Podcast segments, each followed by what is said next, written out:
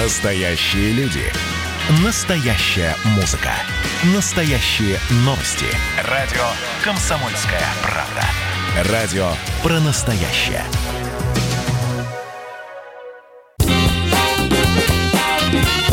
Был бы повод. Здравствуйте, я Михаил Антонов, и эта программа «Был бы повод» 17 июля на календаре и рассказ о событиях, которые происходили в этот день, но в разные годы, ждет вас сегодняшняя передача. 1793 год, 17 июля в Париже казнена Шарлотта Карде, убийца лидера французской революции Марата. В те годы парижан гильотиной было трудно удивить. Казни в революционные времена совершались хоть и не каждый день, но с завидной регулярностью. На плахе уже сложили свои головы и Людовик XVI, и Мария Антуанетта, и многие другие. Но казнь Шарлотты выбивалась из общего ряда. Политически активная, бывшая воспитанница одного из аббатств, 24-летняя девушка, которая была готова погибнуть во имя революции, и многих занимал вопрос, как, будучи революционеркой, она убивает одного из главных идеологов этого действа. Историки считают, что Карде, увидев массовые казни, в том числе и обезглавливание монарха, просто разочаровалась не в самой революции, а в ее лидерах. И главным виновником она считала Жана Поля Марата. Карде в одном из своих писем скажет – «О, Франция, твой покой зависит от исполнения законов. Убивая Марата, я не нарушаю законов. Осужденный Вселенной он стоит вне закона. О, моя Родина, твои несчастья разрывают мне сердце. Я могу отдать тебе только свою жизнь».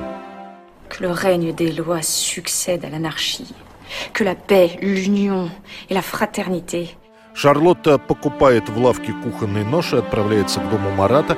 Открывшей жене лидера якобинцев, она говорит, что пришла, чтобы сообщить Марату о готовящемся заговоре. Ее не пускают. Она пишет сразу несколько записок и умоляет ее принять. И вот Шарлотта в комнате Марата. Сам революционный лидер сидит в ванной, и у него обострение экземы. По-другому он просто не может работать. Карде дважды бьет Марата в грудь ножом. Le nom des autres, vite. После этого она спокойно ждет, когда ее арестуют. Суд пройдет за 4 дня. Шарлотта вины своей не отрицает, от покаяния отказывается. По постановлению суда Шарлотта Карде гильотинирована в красной рубашке, одежде, в которой, согласно законам Франции того времени, казнили наемных убийц и отравителей. 1917 год, 17 июля. В Петрограде расстреляна мирная демонстрация рабочих и солдат. Временное правительство, которое обвиняло царя в кровавом воскресенье 1905 года, оказалось ничем не хуже. К тому времени в столице получилось этакое двоевластие. С одной стороны временное правительство, с другой Петросовет, и каждая страна борется за власть. В городе огромное количество прибывших с фронта солдат и матросов. Каждый день проходят митинги, выступают большевики, эсеры, анархисты, все чаще звучат лозунги о том, что Временное правительство пора свергать. Между тем, в контрразведке Петроградского военного округа появляется информация о том, что большевики собираются поднять вооруженное восстание. Дескать, хотят захватить Таврический дворец, разогнать ту часть депутатов, которая поддерживает Временное правительство, и объявить о передаче верховной власти Советам. Ну, все с ума посходили. Все требуют охраны от большевиков. Я вот даже министров охранить не знаю как. И все-таки Временное правительство успеет подготовиться к шествию, которое начнется 17 июля утром. Если в самом начале это были просто колонны людей, которые двигались в центр Петрограда, выкрикивая лозунги, то вскоре к ним присоединяются люди с оружием в руках, превращая мирную демонстрацию в вооруженное шествие. Большинство назовет организаторами матросов из Кронштадта. Сейчас спорят о том, кто первый открыл огонь. То ли один из матросов увидел пулемет на крыше одного одного из домов и выстрелил в ту сторону. То ли пулеметчик, чтобы попугать, решил пустить очередь поверх голов. В итоге случается беспорядочная стрельба, и таких происшествий только в первый день насчитают около десятка. Сами митинги и шествия продлятся три дня. Погибнут и с той, и с другой стороны около 50 человек, большинство из которых обычные петроградцы, случайно попавшие под пули. 1918 год. В ночь с 16 на 17 в Екатеринбурге в подвале Ипатьевского дома расстреляны Николай II и члены его семьи. Жена Александра Федоровна, дети Ольга, Татьяна, Мария, Анастасия и Алексей, доктор Боткин, камердинер, комнатная девушка и повар. Задача ясна? Ясна. Стрелять в девицу-мальчишку я не буду. Стреляй в царя.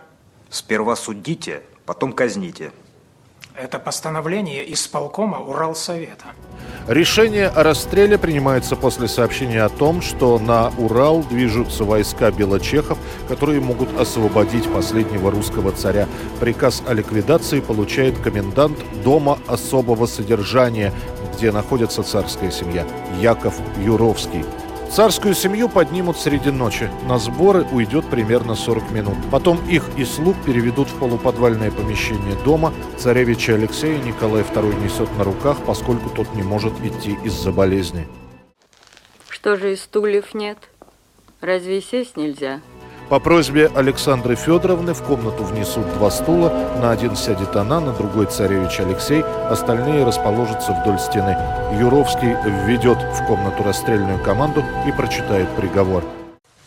Решением исполкома Уралсовета вы, Николай Александрович, и ваша семья приговорены к смерти и сейчас будете расстреляны. Что? Что вы сказали? Повторите. Господи, прости их, не ведают, что творят. Царь Николай II убит с первого раза, в отличие от дочерей и сына.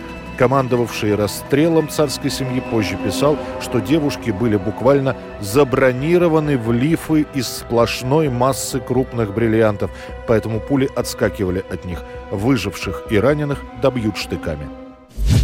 1962 год, 17 июля, в 6 часов 50 минут атомная подводная лодка «Ленинский комсомол» достигает северного полюса Земли.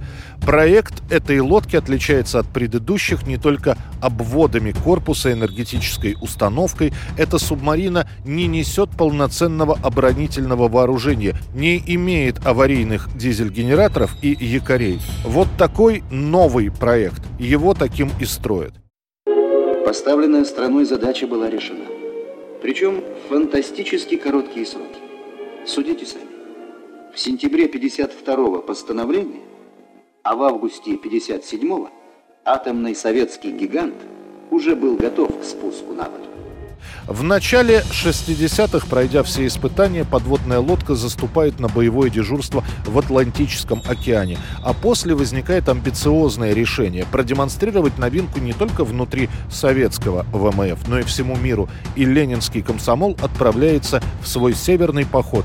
Подлодка плывет подо льдами Северного Ледовитого океана, во время которого дважды проходит точку Северного полюса. И как апогей путешествия субмарина под командованием Жильцова 17 июля впервые в истории советского подводного флота всплывает около Северного полюса. После возвращения лодку «Ленинский комсомол» на пирсе встречают лично председатель правительства Хрущев и министр обороны Малиновский. Как только экипаж сходит на берег, сразу же начинается награждение. Три человека получат звание Героя Советского Союза. Был бы повод.